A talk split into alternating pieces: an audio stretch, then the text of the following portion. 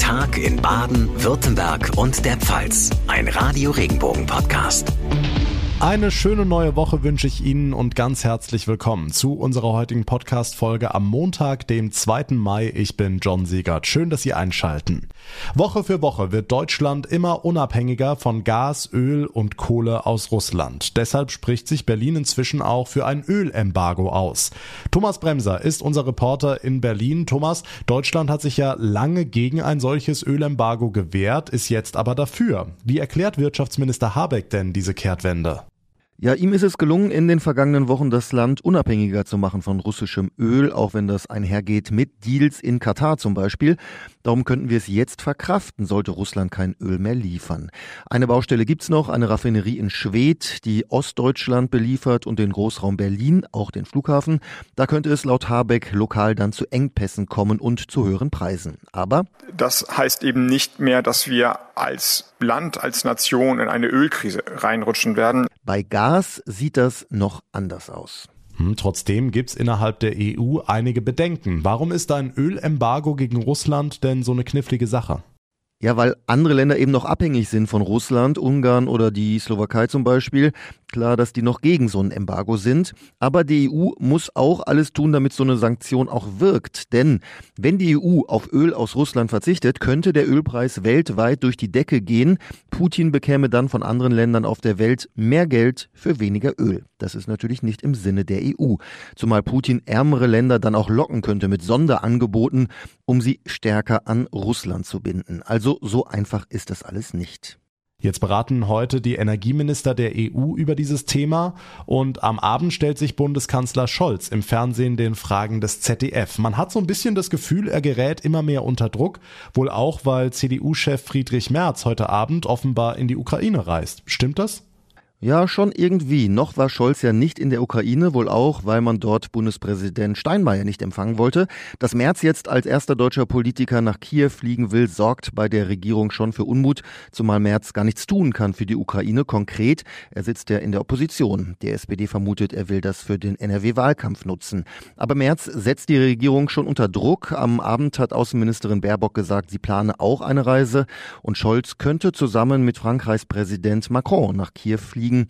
Noch hat er sich dazu aber nicht geäußert. Die Infos von Thomas Bremser. Vielen Dank. Ob Öl, Mehl oder seinerzeit das Klopapier, wann immer etwas in der Welt passiert, neigen viele Menschen zum Hamstern.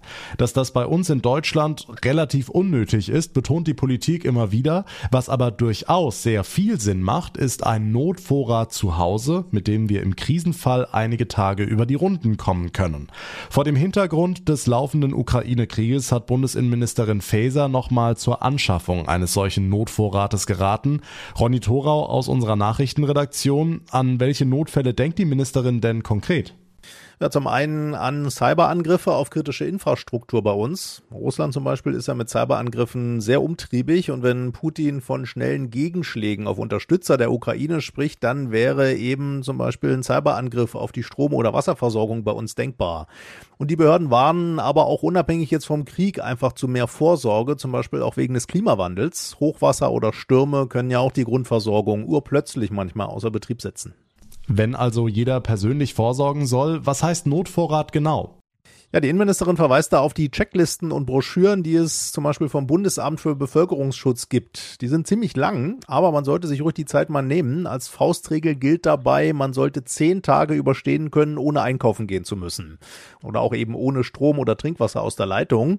Das heißt dann zum Beispiel 20 Liter haltbare Getränke pro Person. Kann Mineralwasser sein oder auch Fruchtsäfte. Denn ohne Trinken halten wir ja nur vier Tage aus, ohne Essen deutlich länger. Aber Essen sollte man schon auch einlagern? Ja, auf jeden Fall. Haltbares vor allem natürlich und auch ein großer Teil, der kalt gegessen werden kann, falls man nicht kochen kann. Brot oder vorgekochtes Gemüse zum Beispiel in Konserven. Auch an Allergiker oder Diabetiker spezifische Nahrung muss man denken, an die Hausapotheke, Medikamente, Hygieneartikel, Batterien, Taschenlampen. Man kann darüber nachdenken, sich einen Campingkocher zuzulegen zum Kochen im Notfall oder auch Entkeimungsmittel für Wasser sind eine Überlegung wert. Steht alles in diesen Notfallbroschüren und es lohnt sich dafür mal einen Tag freizuräumen und Sachen zu besorgen. Das ist einfach deutlich besser, als dann im Notfall vielleicht in aller Hektik über Sachen nachdenken zu müssen. Und dann geht eben wieder die Hamsterei los. Dankeschön, Ronny Thorau. Nachrichten für Rhein-Neckar, den Odenwald und den Kraichgau. Ich bin Alexandra Jone. Darauf haben wirklich viele gewartet. Am Wochenende ist der Mannheimer Maimarkt wieder losgegangen, nach zwei Jahren Corona-Pause. Schon mehrere 10.000 Menschen haben die Regionalmesse in den ersten beiden Tagen besucht. Wir haben uns mal umgehört. Sehr überfordernd von der Menge der Sachen, die es gibt. Also hätte ich gar nicht so erwartet. Wir sind auch wieder froh über unsere Maimarktbecher. Die haben wir uns die letzten Jahre dann bestellt. Man kannte es irgendwie lange nicht, aber man fühlt sich irgendwie ziemlich schnell wieder ziemlich heimisch wie vor zwei Jahren. Irgendwie so. Also ich finde, es hat schon viel verändert. Ich war vor Corona auch schon da. Es ist viel kleiner geworden. Der Maimarkt ist täglich von 9 bis 18 Uhr geöffnet und geht bis zum 10. Mai. Nachrichten für die Region Karlsruhe, die Ortenau und den Nordschwarzwald. Ich bin Sascha Baumann. Wer schon mal mit der neuen Karlsruher U-Bahn gefahren ist, dem ist vielleicht aufgefallen, an den Haltestellen gibt es, anders als in anderen Städten, so gut wie keine Werbung. Und das soll auch erstmal so bleiben, Oberbürgermeister Frank Mentrup. Uns war hier die Aufenthaltsqualität wichtig, deswegen wird es auch weiter keine Werbung hier geben. Wobei wir durchaus überlegt haben, ob man nicht vielleicht durch Beamer an die Wand geworfene Werbung das ein oder andere doch mal möglich machen kann. Aber das haben wir jetzt erstmal zurückgestellt. Wir genießen jetzt erstmal einfach einfach so die Haltestellen. Demnächst sollen Bilder des Künstlers Markus Lüpertz die Haltestellen verschönern. Die Kunstwerke dokumentieren die Entstehungsgeschichte der Menschheit.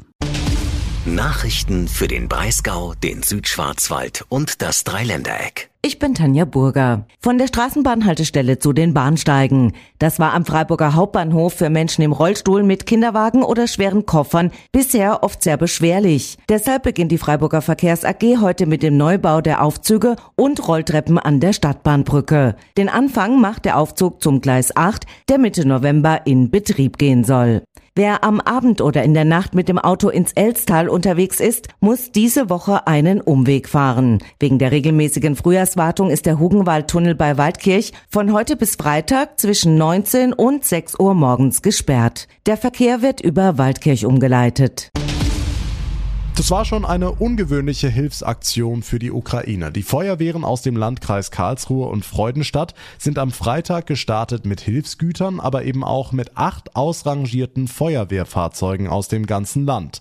Frank Jahraus, Kreisbrandmeister des Landkreises Freudenstadt. Wir haben hier Fahrzeuge aus dem Landkreis Karlsruhe, von Eckenstein-Leopoldshafen, von Linkenheim-Hochstetten, von Forst. Wir haben aus dem Enzkreis zwei Fahrzeuge von der Gemeinde Wurmberg und von der Gemeinde Birchenfeld. Und wir haben eine Drehleiter von der Gemeinde Schonach. Und wir haben drei Fahrzeuge, zwei Löschfahrzeuge und eine Drehleiter von der Berufsfeuerwehr Karlsruhe bekommen. Alles für die Feuerwehr in Lemberg. Dort ist der lange Konvoi am Wochenende ohne Zwischenfälle gut angekommen. 30 Einsatzkräfte waren dabei und sie konnten ihre ukrainischen Kollegen vor Ort einweisen. Die Mannschaft hat ganz toll funktioniert, die Einweisung hat ganz toll funktioniert. Die ukrainischen Feuerwehrleute sind sehr glücklich, dass sie unsere Fahrzeuge bekommen haben, die in der Region Lemberg eingesetzt werden. Ja, es war sehr emotional. Frank Jahraus heute Morgen nach stundenlanger Fahrt durch die Nacht zurück nach Karlsruhe. Fast jeder von uns hat mal zu Hause mit Legosteinen gebaut und gespielt oder tut's inzwischen wieder mit seinen Kindern. In Titisee Neustadt im Schwarzwald werden die bunten Steine jetzt mal ganz anders genutzt, nämlich um Mauern zu verschönern. Funktioniert so, überall wo Mauerwände löchrig oder Steine rausgebrochen sind, werden die Lücken und Hohlräume jetzt mit bunten Legosteinen aufgefüllt oder es wachsen kleine Häuschen aus den Mauern raus.